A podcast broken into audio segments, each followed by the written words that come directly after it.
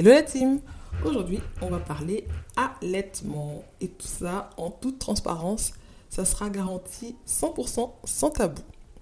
Et pour ce faire, on va accueillir dans cet épisode Morgane qui est conseillère en lactation. Elle va nous éclairer sur cette période si particulière de la vie d'une maman et nous prodiguer ses précieux conseils et elle va aussi en profiter pour désinguer quelques idées reçues.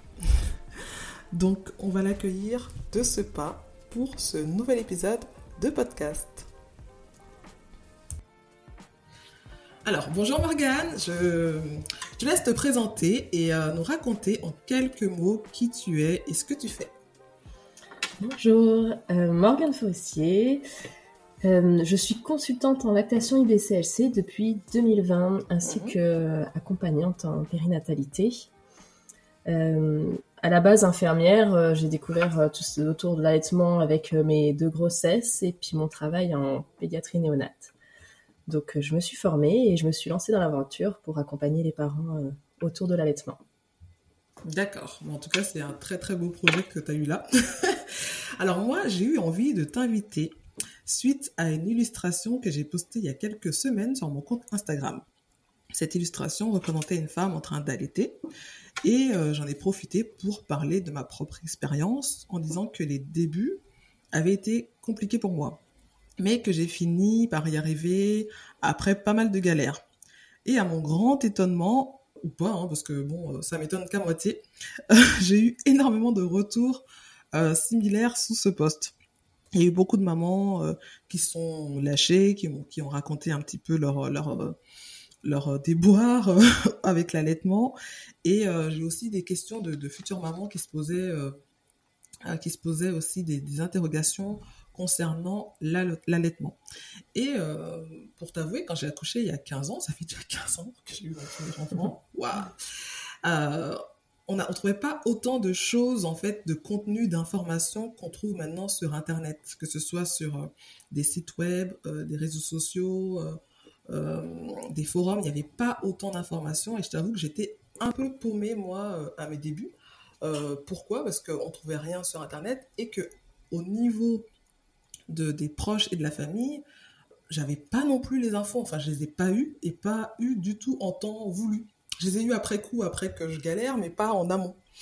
Et euh, il n'y aurait pas une sorte de tabou autour de l'allaitement? Qu'est-ce que tu en penses? Oh, si. Euh, je pense que, mais pas forcément que autour de l'allaitement, autour euh, du postpartum en règle générale, il y a énormément de tabous. les, les femmes se retrouvent, se retrouvent dans ce moment-là avec, bah, mine de rien, un nouveau-né à connaître, des hormones en ébullition, donc tout ça font que euh, c'est assez difficile. Et en plus de ça, on est dans une culture où on n'est plus entouré par notre famille comme on peut voir dans d'autres cultures. Hmm. Euh, et, ce soutien, cette, euh, cette famille fait beaucoup. Donc, si un tabou, je sais pas, mais en tout cas, c'est vrai qu'on est moins entouré et on en parle beaucoup moins. Donc pour toi, c'est plus une question d'éloignement en fait qu'une question de, tabou. Je, je, dirais ça, oui. Et puis en plus, euh, bah, mine de rien, on n'est pas un pays où on allait. Euh, alors à la naissance, si les pourcentages sont quand même euh, pas mal, mais ça se réduit énormément, on va dire aux alentours du 3 mois de bébé. Mhm. Donc on n'est pas un pays où l'allaitement est phare non plus. Donc on peut se retrouver avec soit de la famille, soit des amis qui n'ont jamais allaité. Donc en fait, on se retrouve seul avec son choix de vouloir allaiter. Oui, c'est vrai, c'est vrai. Mais euh, et du coup, moi, pour ma deuxième grossesse, ce que j'ai fait, c'est que j'avais préparé du coup, euh, j'avais anticipé euh, chose que je n'avais pas du tout fait à la première grossesse. Est-ce qu'il faut faire une sorte de préparation? En fait, il y a une préparation à la naissance, donc on suit des cours d'accouchement, mais il n'y a pas forcément de préparation euh, à l'allaitement ou au postpartum en général. Est-ce que pour toi, il y aurait besoin, il y a, un manque à ce niveau-là? Concrètement, oui. Euh, ça serait intéressant que toutes les femmes, euh, même celles qui ne souhaitent pas allaiter euh, pendant leur grossesse, aient ce moment de, partage d'informations sur l'allaitement, sur ce qui va se passer les premiers jours, parce que bah, mine de rien, la montée de lait peut être très surprenante. On peut se poser plein de questions, ça peut être très éprouvant. Donc, euh, ça serait intéressant que toutes les femmes, même celles qui souhaitent euh, donner le biberon euh, avec du lait artificiel, Mhm. bah, puissent, euh, puissent avoir ce, ce moment ouais, d'échange d'informations pour par la suite euh, bah, continuer sur leur idée de pas donner le sein, ok. Ou bah, peut-être que euh, finalement, quand bébé sera là, est-ce que je tente de mettre au sein? Bah, J'ai vu ça, donc je peux essayer, etc. Et pour toutes les mamans qui souhaitent allaiter dès le début, eh ben, au moins, alors après, euh, le postpartum est différent à chaque fois, mais on a quand même des bases au niveau de l'allaitement qui sont à peu près euh, pareilles partout et bah, qu'elles sachent un peu où elles vont. Et puis, bah, il, il arrive ça, donc je peux faire ci, j'ai vu. Enfin bon, Ouais. des, des, des bases qui peuvent être euh, importantes et puis euh, qui, peut, qui peuvent un peu enlever de, de l'anxiété, on va dire aussi. Ouais, ouais, ouais. Et euh, une meilleure préparation égale moins de galères à la clé, je pense. Aussi, aussi. Ça, c'est sûr. Ouais. Ben, euh, en parlant de préparation, justement, ben, le, le jeu auquel on va se prêter euh, aujourd'hui, ça va être une sorte de préparation, on va dire, pour les femmes qui n'ont jamais allaité. Alors, celles qui ont déjà allaité, elles, vont, elles vont savoir de quoi on parle, hein, ça va leur rappeler des souvenirs, mais pour celles qui n'ont jamais allaité ou qui comptent le faire, ou qui s'interrogent tout simplement, est-ce que je vais le faire ou pas, euh, ça peut être intéressant. Alors, ce que je vais faire, c'est que je vais te donner un certain nombre d'idées reçues sur l'allaitement que j'ai pu lire à droite à gauche, que j'ai pu entendre aussi de mes propres oreilles, et que moi-même j'avais aussi à une certaine époque. Donc je vais te donner ces idées reçues, et toi tu vas me dire, tu vas nous éclairer au fur et à mesure, euh, et tu vas nous dire euh, si c'est vrai, si c'est faux, si euh, voilà, si c'est à nuancer ou pas. Est-ce que tu es ok pour te prêter à ce petit jeu? On va voir ce que ça donne, pas de souci. Alors c'est parti. Alors il y en a quand même pas mal. hein. Alors accroche-toi. ok. Alors, première idée reçue que j'ai pu entendre, le lait maternel est parfois euh, peu nourrissant. Alors là, c'est oui, c'est vraiment une idée reçue qu'on peut entendre. On entend aussi des fois qu'il tourne, qu'il est plus bon à partir d'un certain âge. Mm. Euh, concrètement, le lait maternel est, euh, s'adapte à bébé, donc il est tout à fait nourrissant. Il faut savoir que c'est vraiment une matière vivante, c'est-à-dire que le lait, euh, par exemple, qu'on a à la tétée de 9 heures sera complètement différent du lait qu'on a à la tétée de 20 Le même, la même chose, le lait qu'on aura à un mois de bébé sera totalement différent du lait qu'on aura aux six mois de bébé. Mhm. Donc il évolue tout le temps. Il évolue Ouais. tout le temps à tel point que si bébé est malade, si bébé a un petit virus, il va s'adapter pour essayer de combattre le virus, donner des anticorps, etc. Donc dire qu'il est pas nourrissant, euh, non. D'accord. Donc ça, on, on désingue le truc là. Ah ouais, ouais, ca- carrément, carrément. Mais c'est vrai ce que tu dis par rapport à, à la texture du lait, même au cours de l'allaitement. Moi, je me souviens euh, que des fois, au tout début, c'était il était un peu transparent des fois. Tout au début où je commençais à donner le, le sein, euh, c'était un peu très transparent. Et puis au fur et à mesure que bébé tétait, euh, ça prenait de la texture, ça devenait plus... Le, le- blanc du lait devenait plus, ben, plus intense. Et on a l'impression que c'était plus, voilà, que c'était vraiment du vrai lait, alors qu'au tout départ, des fois, c'était vraiment transparent. Oui, parce que au début de la tétée, on, on va dire que c- il y a plus d'eau que de gras. Mhm. Et Mhm. plus la tétée avance, plus on a du lait gras qui arrive. Après, ça, c'est une autre idée reçue. hein, Je sais pas si tu allais en parler ou pas. Mhm. Que euh, faut absolument que bébé euh, tète très longtemps pour avoir le lait gras de fin de tétée. Mhm. On est incapable de dire si ce lait gras arrive euh, est optimal à 5 minutes, 10 minutes, 20 minutes de la tétée. Donc, euh, des fois, j'ai des mamans qui me disent non, non, mais il doit téter une heure sur mon sein pour vraiment avoir du lait gras. Ah oui, je vois. Pas Mm. forcément. pas forcément. Il va plutôt s'épuiser pendant une heure. euh, Ouais. et ouais. Donc voilà. D'accord. Mais effectivement, le lait évolue vraiment au niveau... pendant la tétée euh, là-dessus. euh. D'accord. Mais c'est dingue, hein. Franchement, c'est. Enfin, quand on y pense, c'est quand même dingue. Il évolue au cœur de la tétée, il évolue selon les besoins du bébé. Enfin, c'est c'est- c'est incroyable. Enfin, moi, je trouve ça tout simplement incroyable. Ah bah, il y a une très belle connexion entre bébé et maman par rapport à ça. hein. Oui, en fait, il y a les 9 mois euh, dans le ventre, mais l'allaitement prolonge encore. Il y a encore un prolongement via le, les seins, en fait. C'est. Ça. Mm. Voilà. C'est c'est beau, c'est magnifique. Je vais pleurer. je reste concentrée.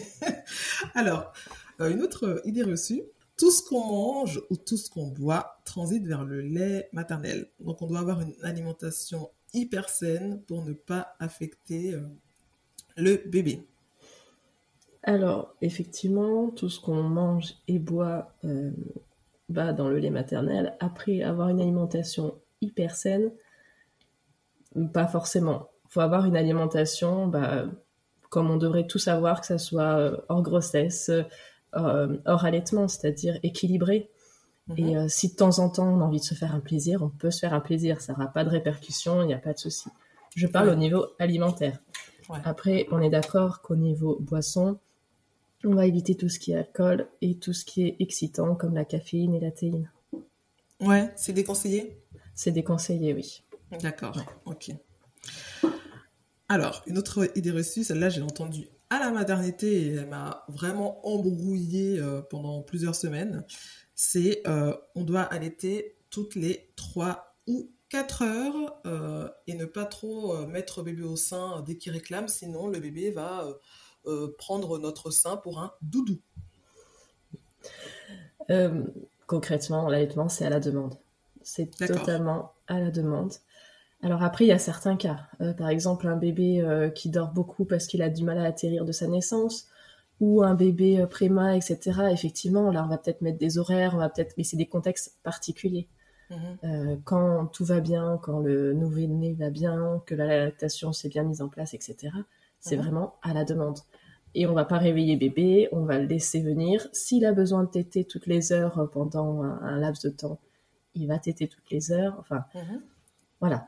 Euh, c'est vraiment à la demande et ça, faut vraiment le garder en tête. Encore une fois, c'est à la demande et on a des fois, bah, comme d'habitude, hein, des petits contextes où là, on va peut-être mettre des horaires, on va peut-être mettre des choses en place, mais sinon, à la demande, vraiment.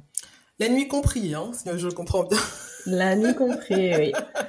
Oui, oui. J'ai des fois des, des, parents que je vois en consultation hein, qui me disent euh, Oui, à la maternité, ils nous ont dit de le réveiller toutes les trois heures, mais il dort 6 euh, heures d'affilée. Bah, en fait, l'allaitement se passe bien, bébé grossit, etc. Mais laissez-le dormir et dormez. donc, euh, donc voilà, vraiment sauf contexte, on va dire, de santé qui où on préconise vraiment de faire téter le bébé plus souvent, etc. Si tout va bien, on laisse bébé tranquille et c'est lui qui décide son rythme. D'accord. Donc on suit, on va au rythme de bébé et tant pis s'il nous réveille toutes les heures, toute la nuit, comme ça a été pour moi le cas. C'est ça. Alors après, euh, des fois, ça peut devenir très épuisant pour les parents et ça se comprend. Donc, dans ce cas-là, ça peut être intéressant d'aller consulter euh, une, bah, une, consultante en lactation pour voir avec elle. Alors, pas pour faire un sevrage, pas pour. Mais peut-être des fois, il y a des petites choses à mettre en place qui font que, à la place que ça soit toutes les heures, ça soit toutes les deux heures. Enfin, mhm. voilà. De... Mais ça, c'est voilà, c'est si c'est éprouvant pour les parents. Des fois, il y a des parents qui me disent, bon, non, on arrive à faire avec. bah alors, où est le problème? Enfin. D'accord. Il y a plein de choses qui rentrent en compte. C'est pas tout, tout blanc ou tout noir. Ouais, c'est vrai. C'est vrai. Une autre euh, idée reçue, l'allaitement, ça fait grossir ou ça fait maigrir selon les femmes Alors, en règle générale, mais c'est pas une vérité absolue, on est d'accord, euh, l'allaitement, on va dire, va plutôt faire maigrir les femmes. Parce que l'allaitement demande beaucoup euh, de calories, beaucoup d'énergie au corps pour produire le lait. Donc, en règle générale, on va plutôt perdre du poids. Après, mm. voilà, c'est pas une vérité absolue. On peut avoir des métabolismes différents qui vont faire grossir parce que bah, maman a besoin de plus d'énergie, donc va manger plus. Mais voilà, enfin, mm-hmm. c'est c'est pas une obligation. Mais en règle générale, c'est quand même vu que ça dépense énormément de calories, ça fait plutôt maigrir. C'est vrai. Moi, dans mon cas, ça m'avait fait énormément maigrir. Ouais, voilà. c'était un, c'était un truc de fou. Ça m'avait vraiment, j'étais même à un moment à la limite de la maigreur, c'était un peu affolant. Et pourtant, je mangeais. Hein. Et pourtant, bah je, mais mangeais, mais... mine de rien, le lait est produit H24 euh, et 7 jours sur 7. Donc, en fait, le corps est, euh, bah, travaille tout le temps, tout le temps, tout le temps. Donc, euh, c'est pour ça que c'est vraiment énergivore au niveau de l'énergie, au niveau de, des calories. Ok. Alors, une autre euh, idée reçue, donc c'est pas sur la fonctionnalité, enfin, de l'allaitement, c'est plutôt sur euh, le contexte extérieur. Allaiter dans un lieu public, c'est gênant et il faut se cacher du regard des autres. Alors là, c'est, euh, j'ai envie de dire, c'est chacun ressent cette cette façon de, penser.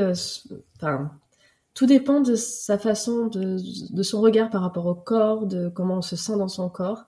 Euh, on va avoir des femmes qui ne seront pas du tout gênées, on aura d'autres qui seront énormément gênées. Mhm. Euh, encore une fois, on est dans une culture où l'allaitement euh, n'est pas majoritaire, donc c'est mhm. vrai que de voir une femme allaiter dans les lieux publics n'est pas, ben, voilà, c'est pas la majorité, c'est pas, courant, c'est ça, donc donc ça peut gêner d'autres personnes. Après, c'est à chacun de voir comment elle se sent par rapport à ça. Mhm. ce que j'espère surtout, c'est que les femmes qui pensent ça ne disent pas, bah, en fait, euh, je ne vais pas allaiter, je vais emmener un biberon parce que, euh, parce que je me sens pas à l'aise, etc. J'espère qu'elles trouvent une autre solution pour vraiment mettre leur bébé au sein si c'est ce qu'elles veulent. Mm. Ouais, mais il y a toujours des solutions. Il y a toujours des solutions. Euh, moi, ça m'est arrivé de devoir allaiter en public et d'avoir un drap ou enfin, une couverture, en fait, où je mettais sur moi pour, euh, bah, pour cacher un petit peu, pour, euh, voilà, pour dissimuler un petit peu. Donc, moi, ça m'est arrivé dans, en plein restaurant de, de donner le sein, mais après, euh, voilà, je suis pas non plus exhibitionniste, j'ai pas non plus tout déballé, mais j'avais trouvé une petite solution. Voilà, je suis assez pudique de nature, moi, je suis pudique, donc. Il y, a, il y a ça, et puis il y a aussi maintenant, quand même, on a pas mal de vêtements pour, pour allaiter, mhm. où en fait, bah, la fente est vraiment toute petite, il y a juste mhm. le mamelon et un bout de sein qui sort, et dès qu'on met la tête de bébé, on voit rien du tout. Donc, ça peut être. effectivement, il faut être à l'aise avec son allaitement, c'est-à-dire qu'il faut déjà, à la maison, pouvoir allaiter facilement, dans des positions. qui, qui changent, etc., pour pouvoir le faire de façon à l'aise dans un, dans un lieu public. Mais voilà, trouver sa solution, euh, sa façon de faire pour, euh, pour ne plus, euh, plus se sentir gêné. Ouais, faut être à l'aise en fait. Il faut être à l'aise pour soi et pour le bébé parce que le bébé il doit le sentir quand on est mal à l'aise. Il y a tellement une connexion. ah bah ça c'est sûr. Ouais, il va pas, il va être pas bien. alors là, on va rentrer dans le dans le côté dark, le côté sombre de l'allaitement, avec une idée reçue. l'allaitement, c'est ultra douloureux. Alors non, non, l'allaitement ne doit pas faire mal. Ça, c'est vraiment quelque chose. Quand, quand je vois les mamans en, prénatal, je leur dis bien, l'allaitement n'est pas douloureux. S'il y a une douleur, c'est qu'il y a quelque chose qui ne va pas. Hmm. Donc c'est intéressant de voir ce qui ne va pas pour bah, changer la chose. Mais euh, l'allaitement n'est pas douloureux. Par contre, les premiers jours, il peut être inconfortable. Mais c'est mhm. pas une douleur, c'est plutôt euh, ah, euh, voilà, un petit inconfort. Mhm. Tout simplement bah, parce que la lactation se met en place, euh, la mhm. poitrine euh, connaît son nouveau rôle, etc. Et c'est quelque chose qui, qui dure deux secondes même pas, qu'on ressent à peine et, et qui, qui s'arrête vite. Par contre, une douleur, ça c'est... Non, non, c'est... il faut faire quelque chose. Ouais, ben oui, ben dans mon cas, je dis ça parce que moi, dans mon cas, c'était très très douloureux en fait. Je veux pas faire peur, hein, les mais j'avais pas du tout été pris en charge et j'avais pas été entourée euh, correctement. J'avais pas reçu de bons conseils non plus. Et comme je disais euh, un peu plus tôt, j'avais, il y avait pas non plus toutes les infos qu'on trouve. Euh, j'avais fini par trouver un petit peu. J'étais tombée sur des, forums de, la Ligue pour l'allaitement et j'avais trouvé, j'avais pioché quelques idées. Mais avant ça, j'avais vraiment galéré et c'était très douloureux. J'ai eu des énormes crevasses des énormes crevasses et euh, mhm. ça saignait, etc. Donc, euh, donc euh, pour moi, j'ai un souvenir assez douloureux de mon premier allaitement du début, en tout cas. D'accord. Voilà. Bah, voilà, là, ça aurait été intéressant de, de, voir si le positionnement était bon, s'il n'y avait pas des tensions au niveau du visage, si un, une visite chez un thérapeute manuel n'aurait pas fait du bien, voir si la langue bah, elle est fonctionnelle et qu'elle bouge bien comme il faut. Enfin, il y, a plein de pistes, mm. il y a plein de choses à voir pour voir si pourquoi pourquoi il y a ces douleurs. Parce que logiquement, l'allaitement ne fait pas mal. C'est plus une question de positionnement alors pour toi. C'est la posture que je peux avoir, comment je tiens le bébé, comment euh, je positionne sa bouche. qui peut euh, causer ça? En règle générale, les douleurs viennent euh, d'un positionnement qui n'est pas optimal. Euh, que ça soit le corps de bébé, que ça soit sa prise du sein. Mhm. Euh, ça peut être des tensions. Euh, par exemple, un bébé qui naît avec une ventouse, et ben mine de rien, ça crée des tensions au niveau du crâne. Mhm. Donc, ça peut être intéressant d'aller voir un ostéopathe ou un chiropracteur pour pour aller travailler là-dessus. Mhm. Ça peut être une langue qui est pas assez déliée, qui est pas assez fonctionnelle, donc euh, bah, bébé va faire, il va compenser comme il peut, donc il va ventouser plus fort. Enfin, c'est, ça peut être plein de choses. Donc c'est pour ça c'est intéressant de consulter pour euh, essayer de mettre le doigt sur le pourquoi et puis et puis éviter que que ça perdure. Ouais, ouais, exactement. Et de préparer aussi en amont, quoi. Préparer les crèmes, préparer aussi. Euh, Qu'est-ce que j'avais moi? J'avais des crèmes. j'avais aussi une espèce de coque. à un moment donné, on m'avait prescrit des, des coques. Je sais même plus ce que c'était. Ça date. Comment ça datait? Pour éviter que mon sein frotte. On m'avait aussi prescrit. Alors, ce qui m'avait sauvé. Alors, ce qui m'avait vraiment sauvé, c'était les bouts de sein en silicone. Hmm. tu veux qu'on en parle? ah, c'est un grand débat, ça. Ah, c'est un débat. Alors moi, personnellement, ça m'a sauvé la vie. Parce qu'à un moment donné, les crevasses étaient tellement, tellement, tellement euh, énormes et tellement douloureux que à l'été, euh, ça me, enfin, je pleurais en fait. Je pleurais à chaque fois que euh, les, premiers jours que je, je donnais, c'était un sein en particulier qui, qui avait souffert. Et, et quand on m'avait proposé de mettre des bouts de sang en silicone, mais euh, waouh, euh, ça a vraiment changé, quoi. Ça me soulageait, j'avais plus la, la, sensation de, de, sur la peau qui frottait. Enfin, ça, ça, ça m'avait aidé jusqu'à ce que ça se cicatrise, en fait. Et j'ai porté ça jusqu'à ce que ça se cicatrise totalement et ensuite je les ai retirés. Enfin, sur un seul euh, sein. Ok. Bah, les, les bouts de sein, en fait, le problème, c'est que en maternité, souvent, on préconise les bouts de sein dès qu'il y a une difficulté avec l'allaitement. Mmh Sauf que les bouts de sein, bah, ça fait une interface en fait entre le sein et la bouche de bébé, donc ça stimule moins. Mhm. Euh, donc sur les premiers jours où au contraire il faut stimuler pour que la lactation se mette en place, etc. Mhm. Ça peut être euh, bah, ça peut être une difficulté en plus. Et la prise du sein est quand même différente sur le bout de sein que sur le sein sans bout de sein. Donc euh, concrètement, si on peut s'en passer, c'est bien. Après, dans les cas comme le tien, vaut mieux un bout de sein que d'arrêter l'allaitement si c'est pas notre souhait. Donc voilà, c'est pour ça que je dis que c'est un débat, c'est que c'est pas tout noir encore une fois et pas tout blanc. Mm. Si on peut s'en passer, c'est quand même mieux. Si on mm-hmm. peut pas, vaut mieux les utiliser pour un laps de temps. On est d'accord que c'est pas sur du long terme. Pour un laps de temps, quitte voilà à passer la difficulté et après les enlever et puis euh, et puis que ça aille mieux. Donc euh, encore une fois, ça dépend de la situation. Donc à nuancer. c'est ça, c'est ça. Ok. Euh, alors, une autre idée reçue, quand on est malade ou qu'on a de la fièvre, euh, il faut éviter euh, d'allaiter. Pas du tout. Au contraire, en fait, quand on est malade, je, ne sais pas, je n'importe quoi, on a un rhume, hmm. bah, le, notre corps est en train de, créer des anticorps qui va donner à bébé. Hmm. Donc, donc non, au contraire, faut, faut allaiter bébé. Hmm. Alors après, bien sûr, encore une fois, si on a une gastro très très forte, qu'on n'en peut plus, bon, faut, faut voir faut voir où on, se situe, comment on va faire, mais euh, mhm. on va plutôt éviter de faire des bisous, bien se laver les mains, plutôt mhm. que de pas allaiter. D'accord. Ok. Euh, une autre idée reçue, l'allaitement, ça épuise, ça prend toute notre énergie et ça nous met tout plat. Alors, bah, comme je disais tout à l'heure avec avec euh, le fait de maigrir, effectivement, l'allaitement, ça prend pas mal d'énergie mm. et de calories. Mm-hmm. Donc, ça peut fatiguer. Après, un nouveau-né, concrètement, c'est éprouvant, c'est fatigant. Qu'on allaite ou pas. C'est une période, le postpartum, où on est fatigué. Donc là-dessus, ça peut être intéressant de vraiment préparer en amont pendant la grossesse des choses simples qui pourront aider. Par exemple, bah, de, dire au cercle, euh, vraiment au cercle proche, mhm. si je suis épuisée, est-ce que ça te dérange de venir un jour m'aider à faire le mhm. linge, m'aider, je sais pas, à faire quelque chose à la maison, de congeler beaucoup de nourriture pour mm. que si un soir on est épuisé, qu'on n'en peut plus, ben en fait on décongèle, mais on mange quand même quelque chose de chaud, quelque chose de bon, de préparé. Donc euh, voilà, en, règle générale, un, nouveau-né épuise. Après, euh, des fois on a ce ressenti aussi au niveau de l'allaitement parce que on peut avoir des mamans qui donnent le sein et qui ont un coup de fatigue juste après avoir donné le sein.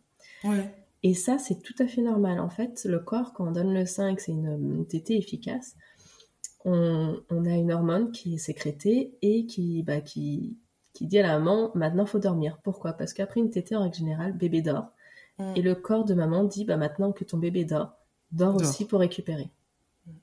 Donc euh, voilà, c'est bien fait. C'est alors nous dans notre société, euh, une fois que bébé dort, on est plutôt à dire bon bah maintenant il faut que je fasse ça, ça, ça, ça, ça. Mais en fait, euh, c'est pas naturel. Oui, mais en même temps, dans, notre, dans nos sociétés aussi, comme tu disais avant, on est beaucoup moins entouré. On n'a pas ce côté. Euh, euh, cercle familial qui prend le relais, euh, qui, qui, va être, on va pas être entouré comme dans certains pays où vraiment on laisse pas la maman tout au départ toute seule. Nous, on est quand même assez isolés. Hein. Donc on a, on a tout, toute notre, toutes nos choses à faire, toute notre charge mentale qui n'est pas du tout allégée au moment de, mm de, du postpartum, ce qui fait que ben on est toujours dans le faire. On a finalité et pour sortir le linge, ah je vais en profiter pour euh, ben, pour m'avancer euh, pour ce soir et faire ça et faire ça. C'est ça. Et, et, du coup on, a un épuisement encore dix fois plus intense que euh, peut-être dans les sociétés un peu ancestraux ou dans certaines sociétés actuelles où, où, vraiment la maman elle est elle est protégée elle est protégée et on, on la voilà on l'aménage un peu c'est exactement ça. Et puis on a aussi, alors ça commence quand même à s'effriter un peu, mais on avait l'image de la femme. Euh, bah, en fait, euh, on a voulu travailler, on a voulu faire plein de choses, donc il euh, bah, faut qu'on arrive à gérer bébé, travail, tout ça. ça commence tout doucement quand même à, à changer, mais c'est vrai que c'est, on a cette pression là aussi où il faut qu'on arrive à tout gérer. On en demande trop. On en demande trop aux mamans, on en demande trop aux femmes en général. Quoi. C'est pas, au bout d'un moment, euh, voilà, on n'a pas des super pouvoirs. Après, tant mieux pour celles qui y arrivent. Mais il faut pas se sentir coupable de ne pas y arriver parce que c'est normal. Exactement. c'est trop. Alors, une autre idée reçue. Euh, quand on reprend le travail, il est quasiment impossible de continuer à allaiter. Alors ça, c'est ouais, c'est une idée reçue bien, bien ancrée. Ça se voit au niveau des pourcentages d'allaitement où en fait, dès qu'il y a la reprise du travail de maman, on a une baisse considérablement des, allaitements. Mm. Euh, après, ce qui n'aide pas forcément, c'est que parfois il y a des, des lieux, euh, des lieux de travail où bah, ils, ils aident pas pour la mise en place de l'heure pour que maman puisse tirer son lait. Donc, euh, mm-hmm. Il y en a certains qui sont OK, mais après, en fait, maman n'a pas de salle pour pouvoir se poser et tirer son lait. Elle n'a pas de frigo pour pouvoir stocker son lait. Donc, effectivement, euh, ça, peut, ça peut freiner. Ça peut freiner. Après, encore une fois, là, ça peut être intéressant soit de s'entourer de personnes qui ont déjà vécu ça, soit de prendre une consultation. Mm pour connaître bah, comment je vais garder ma lactation parce que bah, je vais pas avoir bébé pendant 9 heures, mais si je vois pas mhm. bébé pendant 9 heures, il n'y a pas de stimulation, donc ma lactation va baisser. Qu'est-ce que je dois faire?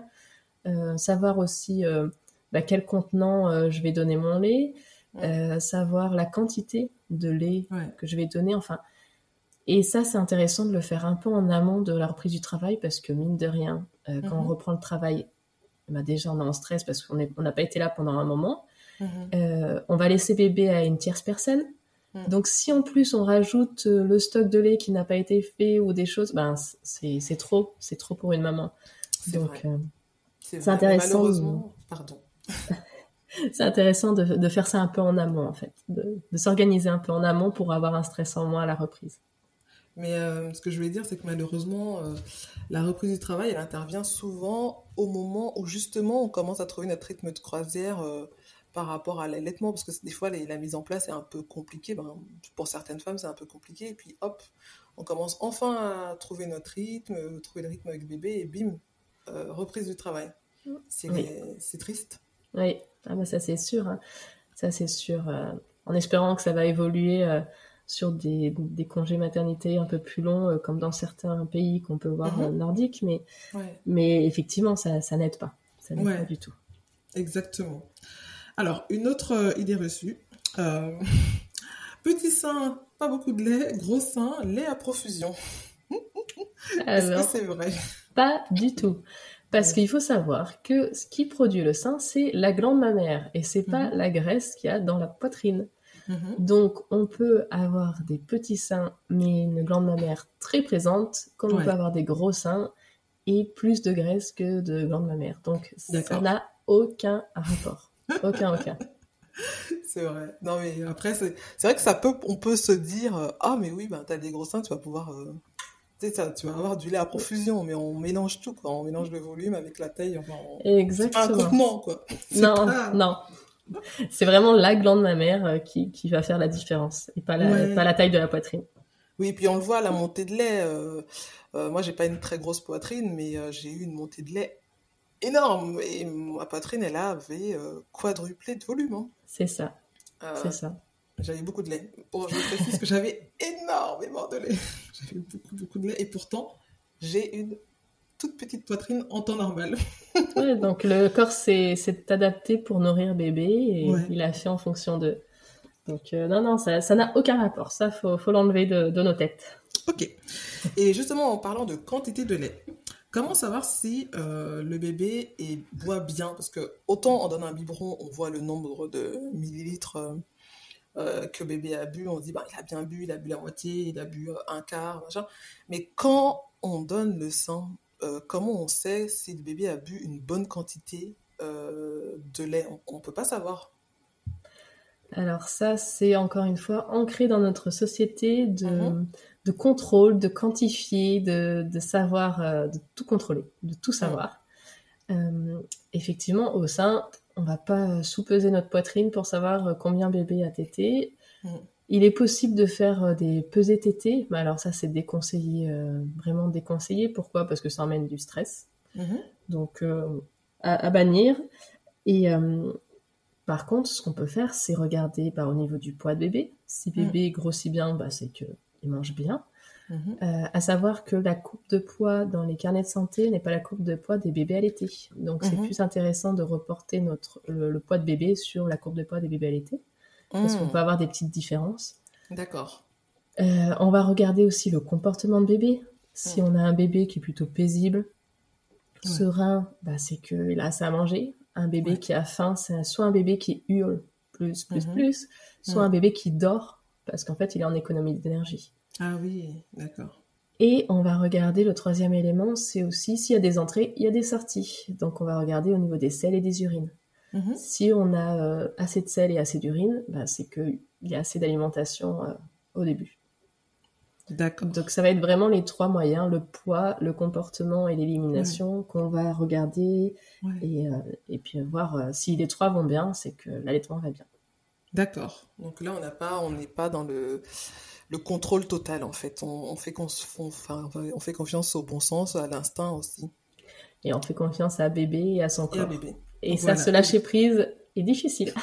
Ouais, ben oui, euh, c'est clair, surtout quand c'est le premier enfant en fait. Parce que quand c'est le premier enfant, on a tellement cette pression, euh, on a tellement peur de mal faire, on a tellement l'impression que voilà, que on fait tout de travers euh, que on a peut-être que c'est rassurant pour des mamans d'avoir justement ce contrôle de dire bon moi je sais qu'il a bu euh, tant de lait.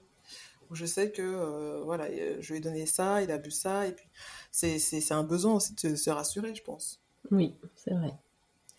Après pour les autres enfants qui suivent derrière c'est beaucoup plus simple. On a on a plus lâcher prise j'ai remarqué avec les autres qui suivent on fait bon allez je connais c'est bon. Mais le premier c'est souvent compliqué hein. c'est ça c'est exactement ça. Alors, une autre idée reçue, c'était l'idéal, c'est d'allaiter six mois. Et euh, après, ça ne sert à rien en fait. C'est six mois euh, plein, et puis ensuite, euh, c'est que c'est même pas du bonus, c'est que c'est inutile. Alors, l'OMS préconise six mois d'allaitement exclusif et après jusqu'aux deux ans de l'enfant. Mhm. Donc, j'ai envie de dire, si l'OMS préconise ça, c'est que, on va dire que de six mois à deux ans, il y a quand même encore des bénéfices. D'accord. Après, euh, des fois, ça met beaucoup de pression à des mamans en disant bah, j'ai même pas réussi à allaiter six mois. J'ai envie de mm. dire tout ce qui est pris est bon à prendre. Donc, euh, toutes les mamans qui n'ont pas pu, n'ont pas voulu, n'ont pas réussi, non, pour X raisons, voilà, si c'est une semaine, et eh ben c'est déjà une semaine de prix. Si c'est deux mm. mois, c'est déjà deux mois de prix, etc. Mm. Mais en tout cas, voilà, si tout se passe bien et qu'on a envie de continuer, euh, il n'y a que des bénéfices, même après six mois de bébé. D'accord.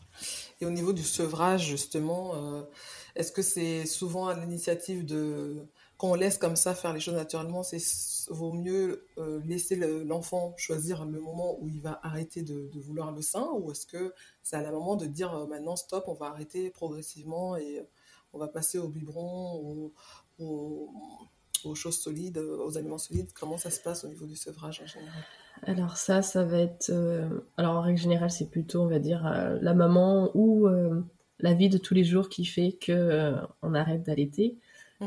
Il y a encore des sevrages naturels où, où c'est vraiment bébé bah, qui grandit et qui arrête, mais il n'y en a pas énormément. Mm-hmm. Et ça dépend des situations. On va avoir des, des personnes qui vont vouloir allaiter jusqu'au bout, d'autres, Mm. des mamans qui sont épuisées, qui n'en peuvent plus euh, Ouais. Et qui préfèrent arrêter pour être euh, sereine avec bébé que d'être épuisée avec bébé. Mhm. Donc euh, voilà, tout dépend de, de la situation. Moi, je dis souvent en consultation, des fois j'ai des mamans qui disent euh, et qui ont presque honte de me le dire, bah, j'ai arrêté d'allaiter, j'ai donné le biberon. Mhm. Et, euh, et je dis, bah, le, le jour où vous avez décidé ça, comment vous étiez? Bah, J'étais à deux doigts du burn-out, j'en pouvais plus. Mais en fait, bébé préfère avoir une maman en pleine forme avec Ouais. un biberon qu'une maman en burn-out avec un sein. Donc euh, Exactement. voilà, tout Exactement. dépend de la situation, de comment c'était au moment donné. Ouais, il faut pas se mettre la pression en fait. Il faut arrêter de se mettre la pression et de. Voilà, il faut respecter son, re- son ressenti et enfin, il faut être à, l'aise en fait. Il faut être à l'aise avec euh, ce qu'on fait pour soi et pour le bébé. C'est ça, c'est ça. Parce que, ok, l'allaitement, euh, c'est ce qu'il y a de meilleur. Ça, on le sait, tout le monde le Mhm. sait. Enfin, logiquement, à peu près tout le monde le sait. Mhm. J'espère, en tout cas. Après, euh, voilà, il y a la vie de tous les jours. Et puis, euh, bébé, ce qu'il a besoin aussi, c'est des parents présents. Et s'il Mhm. a des parents effacés, euh, même s'il a l'allaitement, eh ben, ça va être difficile. Donc, Ouais, ouais. Et justement, tu parlais des parents. Des parents. Donc, on n'a pas parlé du rôle du père dans, ben voilà, dans, dans la relation d'allaitement. On voit la mère, on voit l'enfant. Mais et le père dans tout ça, comment l'intégrer, comment l'inclure dans Alors ça, ouais, ça c'est la grande question parce que euh, j'ai souvent des, des connaissances, et c'est pas forcément les mamans que je vois en consultation, mais des connaissances ou de la famille qui, qui me disent bah, nous on n'a pas allaité parce que sinon papa aurait rien fait. Mhm. Donc en fait, un bébé à la naissance ne fait que manger, il ne fait rien d'autre apparemment. non mais si on va dans ce principe-là, euh, euh, papa déjà, eh ben, il peut, qu'est-ce qu'il peut faire? Il y a les bains, il y a les câlins, il y a les couches, il y a plein de choses autour de bébé Ouais. à faire. Il n'y a pas que l'alimentaire. Ouais. Euh, après, quand maman donne le sein, euh, bah, toutes celles qui, qui ont fait un début de lactation, Mm. qui ont vu comment c'était les premiers temps, Mm. ça peut être éprouvant, ça peut être stressant. Bah, en fait, papa peut être là pour rajouter un coussin ici, pour emmener une Mhm. bouteille d'eau, pour Mhm. rassurer maman. Enfin, c'est vraiment un partenaire. Bah oui. L'allaitement se fait vraiment à trois. Euh, Après, bon, s'il y a des frères, etc., et des sœurs, c'est. Mais au début, l'allaitement se fait vraiment à, à trois, où il- papa Ouais. est vraiment présent. Alors oui, il donne Ouais. pas le sein. On est d'accord, Oui. c'est pas lui qui nourrit. Mais il est là, il est possible. vraiment. ouais. Mais il est vraiment aidant. C'est vraiment un aidant Mm. par rapport à ça. Il soutient, il est là, Mm. il accompagne. Mhm. Donc, euh, donc il y a vraiment une place importante, que ça soit papa ou coparent, parce qu'on peut avoir eh ben, deux femmes, on peut avoir Ouais. voilà. Donc euh, voilà, le deuxième parent il est présent, il Mm. n'y a pas de souci. Ouais, Et, euh, et vrai, après, euh, et puis après, si, si on fait comme euh, ce que préconise l'OMS, euh, c'est pendant six mois. Et après les six mois, il y a la diversification qui arrive. Donc là, papa peut être plus présent s'il a vraiment envie d'être présent au niveau de la nourriture. Six Mhm. mois sur, euh, sur une vie de- d'enfant, enfin voilà. Il y, a, Ouais. il y a plein de choses à faire à côté en tout cas. C'est vrai. Non, mais c'est vrai que c'est quand même euh, euh, une équipe, en fait. On est quand même une équipe, allaitement ou pas, euh, on est une équipe. Moi, je me souviens que, pour la petite anecdote, que quand il y a des fois où j'étais tellement épuisée, parce que bah, avec les histoires de toutes les heures, là, parce que moi, c'était toutes les heures, et les deux, hein, ils ont eu le même... euh, ils ont eu le même process, Exact, le même rythme. Et euh, des fois, j'en pouvais tellement plus que, que mon mari, lui, ce qu'il faisait, c'est que dès qu'il pleurait, hop, il, des fois, il se levait, il me le déposait euh, euh, près de mon sein, il le positionnait, je, je donnais l'allaitement et ensuite il allait reposer euh, bébé dans le lit par ça. solidarité, en fait. et il voyait que j'étais épuisée et que j'en pouvais plus, que j'a- j'avais même plus la force de me lever, de le reposer dans le lit. Donc, c'était quelque chose qu'on faisait aussi parfois à deux, l'allaitement nocturne. Et, euh, et ça, ça soulage en fait de sentir qu'on n'est pas seul non plus. Ah, C'est bah, c'est énorme, mentalement c'est énorme.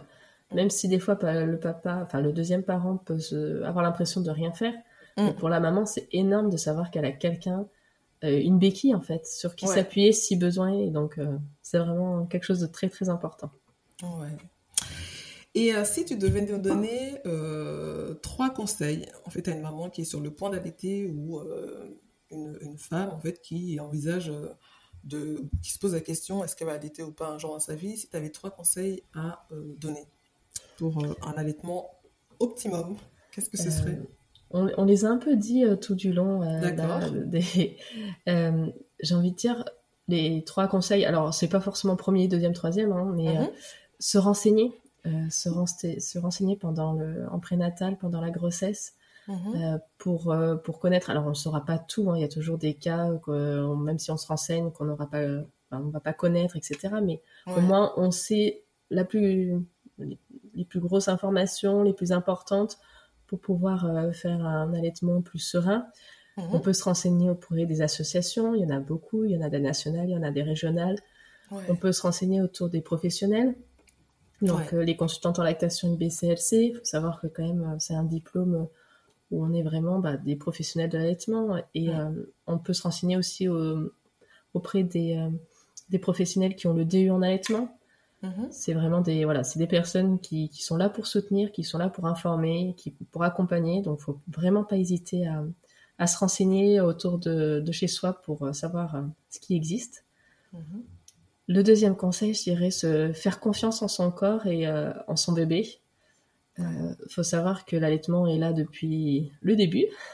Mhm. que au début il n'y avait pas de biberon, il n'y avait pas de lait artificiel et bah, on est quand même là encore. Donc l'allaitement est vraiment quelque chose de, bah, de, qui, qui, se met en place, qui se met en route. Donc faire confiance en son corps. Et, euh, et, après, ça serait le dernier, ça serait de, de s'entourer, de faire son village, que ça soit pour l'allaitement ou pour le postpartum. Mm. De... C'est un peu comme euh, ce qu'on disait juste avant avec le papa, de mm-hmm. savoir qu'on a des gens autour de nous, même si on fait pas appel à eux, mm-hmm. mais mentalement, c'est énorme de savoir mm. qu'on a des gens qui sont là au cas où. Ouais, c'est vrai. Donc, euh, voilà, ça serait Très ça. juste. Très juste, très juste. En tout cas, je te fais un grand merci, mais vraiment merci à toi, Morgane, pour, pour tes précieux conseils et euh, pour ta disponibilité. Euh, parce que c'est vraiment des conseils, alors ça peut paraître évident pour certaines personnes, mais pas forcément. Vraiment pas, forcément, surtout quand on démarre, euh, qu'on est nouvelle maman, c'est le premier bébé, qu'on n'est pas forcément, on n'a pas forcément eu de conseils de, de, notre entourage, euh, c'est vraiment des conseils très très précieux à prendre et que j'aurais moi-même aimé avoir il y a 15 ans, tout juste, quasiment tout juste. Donc euh, un grand merci. Eh ben, merci à toi de m'avoir invité, euh, c'était avec plaisir. C'était vraiment avec plaisir. Merci. En tout cas, merci à toi de nous avoir écoutés. Merci pour ton attention. J'espère que cet épisode t'aura éclairé sur un certain nombre de choses. N'hésite pas à me faire les retours de cet épisode sur mes réseaux sociaux Queen Mama Talk ou Queen Mama Style et euh, de me mettre une note euh, ben, pour, euh, voilà, pour ce podcast sur Apple Podcast. Et n'oublie pas de partager cet épisode aux personnes à qui ça fera grand bien de l'écouter. En attendant le prochain épisode, je te souhaite plein de belles choses. À très bientôt. Bye.